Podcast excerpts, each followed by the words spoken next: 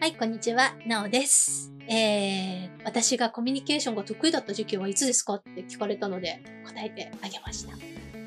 赤ちゃんの頃です。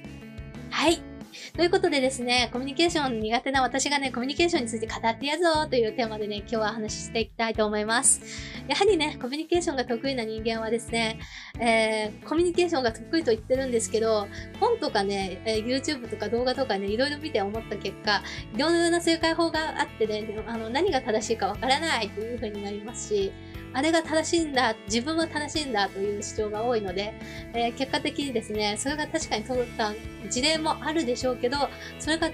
万人に共通して使えるものかっていうと定かではないということになりました。なので、コミュニケーションが苦手な人は、あの、多いのは当然なんですよ。うん。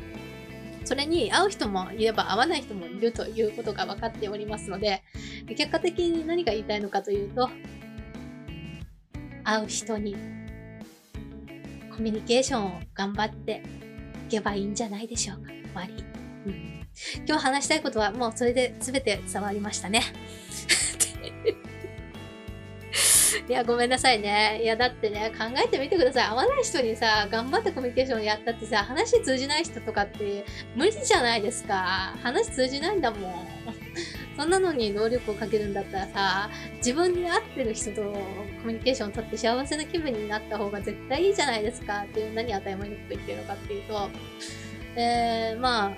コミュニケーション苦手な人って自分で自覚してる人ほど、あの、なんていうかな、二パターンに分けられると思うんですけど、私はコミュニケーション苦手な人なんで、仕方ないので、私失礼なこと言っちゃうかもしれないんで、とかっていう自己主張激しい人で、えー傲慢さが見えて隠れする人は多分嫌われると思うんですけども、えーっとですね、コミュニケーション苦手だっていうことを、えー自覚して、えーっとですね、それに対してですね、おそらくコミュニケーションをや、やり取りしてですね、えー失礼なこと言いましたか？気に障ること言いましたか？とかって確認することすらも恐れてですね、いや、逆に相手に気を使わせてしまう今の言い方とかっていう風に悩んだりとかしたりして、で、えっ、と、後で一人ね、モードに戻った時に、あれ言い過ぎたかな？これ言っちゃったかな？とか、不快にさせてしまったかな？とか、なんか自分語りしすぎちゃったかなとかっていう風に落ち込むのが多分ですね、あの、誠実性のある 誠実性のある、あの、自己嫌悪モードの、あの、コミュニケーション苦手な人だと思います。だから私、コミュニケーション苦手な人っていうのは、あの、す、すべてではないですけど、好感持ちますね。私そんなに得意じゃないんですよねっていう人って正直でいいじゃないですか。なんだけど、なんていうか、最初からこう話してて、私ね、コミュニケーション得意だから誰とでも仲良くなれるんですよって言ってる時点で、なんていうか、うん、な、なんかその言い方ってなんか時があるんじゃない？みたいな。んみたいな。人によっては、その友達がいるんだよねっていうこと自体に傷つく人もいるよね。それ配慮できてないよねってなるから、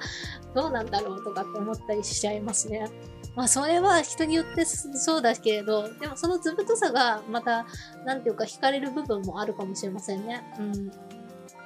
で、逆になんていうか、あ、この人、これくらいのことを言ってもそんなに気しないんだ。だったら気づかなくて済むんだ。ラッキーみたいな感じになるかもしれませんね。まあ、それこそ合うか合わないかによるんだと思うんですけども。なので、コミュニケーションっていうのも、その人それぞれの合う合わないが大きな基準になっていて、で、コミュニケーション苦手な人も、その、そこまでね、気を使っていい相手かどうかっていうのを、まずですね、観察した方がいいかもしれません。この人にそこまでの能力を差し上げてもよろしいものなのかっていうところから始めてもいいかもしれません。だって他人が完璧っていうわけじゃないから、他人だって未熟なところがあるのだから、そこまで気使うほどの人間なのかなっていうところをどこかでね、持ち合わせてもいいかもしれません。それぐらいのね、図太さはね、必要かもしれませんね。うん。ということでですね、えー、まあ、会う人、会わない人って言えると思うんですけど、私は会う人と話した方がいいと思います。で、会わない人とも話さなければいけないっていう場面って大体仕事とかにおける問題になるので、そこまでね、緊迫してね、誰かと喋らなきゃいけないっていう、えー、シチュエーションっていうのはね、めったにないので、まあないわけではないわけではないけれども、うん、でも大抵はですね、うん、仕事とかになると思うので、そういう時は、まあ、仕事の話以外は、挨拶以外はしないとかできますし、うん。学生時代のね、コミュニケーションがね、私も孤立してた方なので、そういう時は本を読んで、いや、休憩時間本読んで過ごしてたりしてたら、あの、めちゃくちゃその時は、なんか、自分なんかかっこいいなっていう意識高い系に属していたような気がします。まあそんなことは置いといて。えー、っとですね。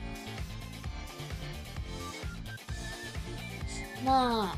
あ、あとはコミュニケーションでね、気になる部分って言えばね、あ、これは次回に回しておきます。はい。私は、今回はですね、ここまでとしましょう。えー、あとね、あのー、思いついたらですね、話していくスタイルなので、あのー、あれなんですよ。なんていうのかな。これ、今日、今日のテーマは決めても、そのテーマの中で思いついたままぐだぐだ喋っていくタイプなので、えー、そ、そういうことなのでよろしくお願いします。なぜなら理由としてはですね、えー、多分その方が、なんか完璧じゃなくていいなと思って、完璧ってね、大変だと思うんですよ。うん。やっぱり会話って、あの、コミュニケーションもそうなんですけど、